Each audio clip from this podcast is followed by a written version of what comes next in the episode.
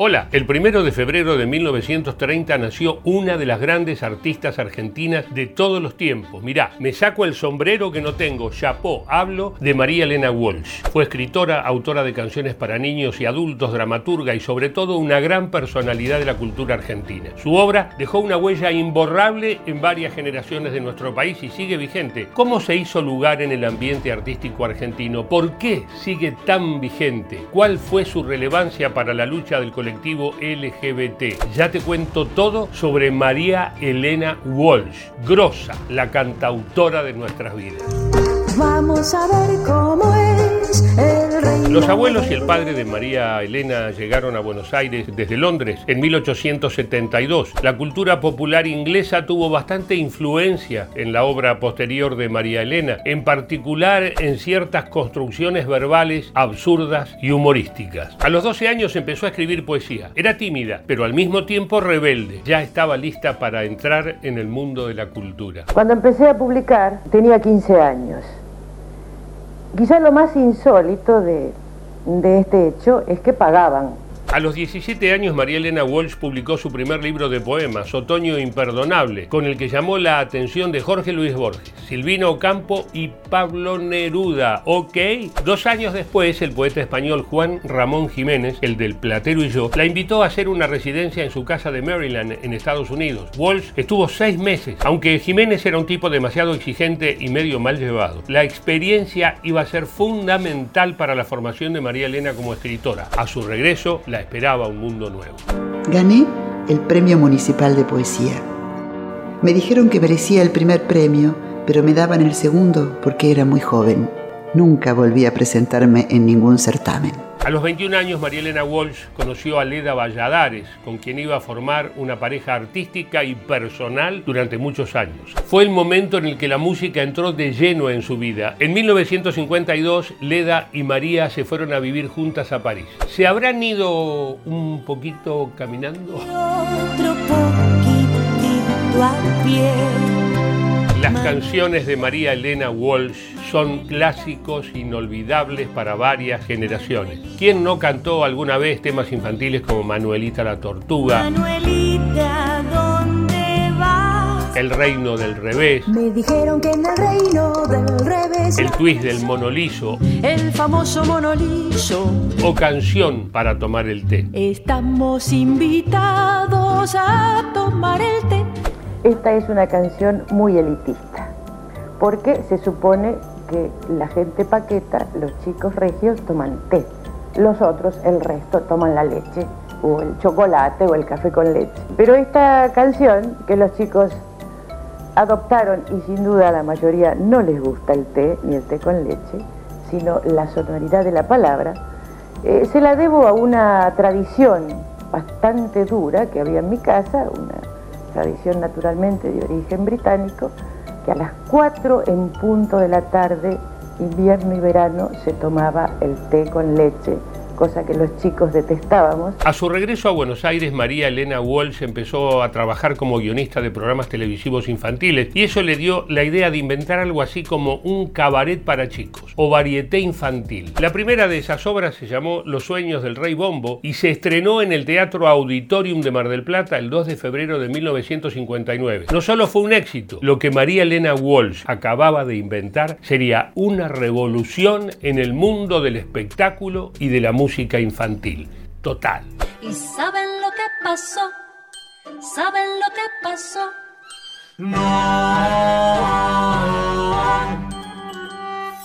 Todas las brujerías del brujito de Gulú se curaron con la vacuna, con la vacuna, luna, luna, luz.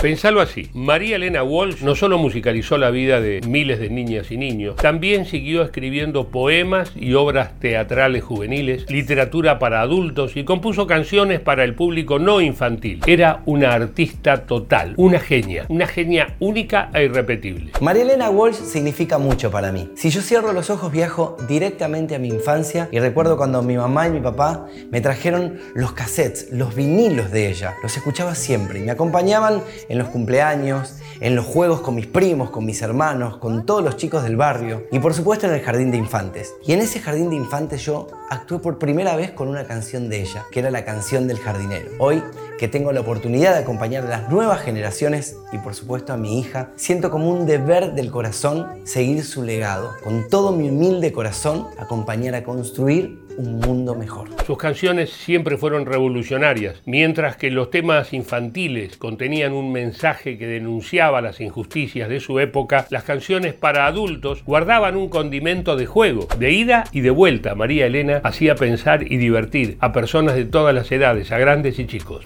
Mi nombre es María Elena Walsh. María Elena Walsh, María Elena Walsh. ¡Ya lo sé! ¡La conozco! ¿Pero de dónde? De alguna de mis canciones, quizás. Estamos invitados. Yo lo sé, yo lo sé. ¡A tomar el té! Cuando llegó la dictadura militar, María Elena Walsh sufrió la censura como tantos otros artistas y decidió dejar de componer y de cantar en público. Sin embargo, fue el momento para que la obra sembrada diera frutos. Muchas, muchas de sus canciones se volvieron símbolos de la lucha por la democracia y de resistencia ante la ferocidad criminal de la dictadura. Una de esas canciones fue Como la cigarra. Cantando al sol como la cigarra después de un año bajo la tierra. En la dictadura silenció muchas voces. Fue en ese momento que María Elena escribió como La cigarra, que a lo mejor yo creo que puede ser su canción o debe ser su canción más personal. Ella la escribió en realidad en 1972, pero la grabó en 1974. Con la vuelta a la democracia, María Elena Walsh empezó a tener el reconocimiento oficial que tanto se merecía. Fue nombrada ciudadana ilustre de la ciudad de Buenos Aires, doctor honoris causa de la Universidad Nacional de Córdoba y designada por el entonces presidente Raúl Alfonsín para integrar el Consejo para la Consolidación de la Democracia. Aquí la cigarra, hoy haciéndole propaganda a una revista machista, porque estamos por la Unión Nacional, cosa que no se nota en los titulares de los diarios de hoy. Radicales y peronistas se enfrentan en el Congreso. No hubo acuerdo por la ley sindical. ¿Dónde está esa Unión Nacional que nos prometieron? Al mismo tiempo, su militancia por la justicia y la libertad consolidaba otro de sus intereses centrales, la lucha por los derechos de la mujer. Además, visibilizó su pertenencia al colectivo LGTB y luchó para que se terminaran las censuras y el lenguaje machista. Por ejemplo, cuando alguien le preguntó si Sara Facio era su hermana elegida, un eufemismo bastante ridículo y antiguo para describir el deseo entre mujeres, ella respondió, Sara no tiene nada de hermana, es mi gran amor. Los 13 grandes amores de María Elena Walsh fueron Leda Valladares, la cineasta María Herminia Avellaneda y la fotógrafa Sara Facio. Siempre, hasta en el amor, su vida estuvo vinculada al arte, a la creación y a la libertad. ¿Cómo era retratar a María Elena? Horrible. Absolutamente horrible porque no le gustaba. Eh, María Elena, por sobre todas las cosas, era una poeta. Y poeta significa ser breve y darle muchísima importancia a cada palabra. Se cumplen 92 años del nacimiento de una de las mayores artistas de nuestro país, una mujer que marcó la vida de varias generaciones hasta su muerte en 2011 y que sigue vigente. María Elena Walsh, salud, grosa, chapó y por siempre. Prometo, si no solemnemente, alegremente, estar siempre de buen humor y hacer felices a los chicos.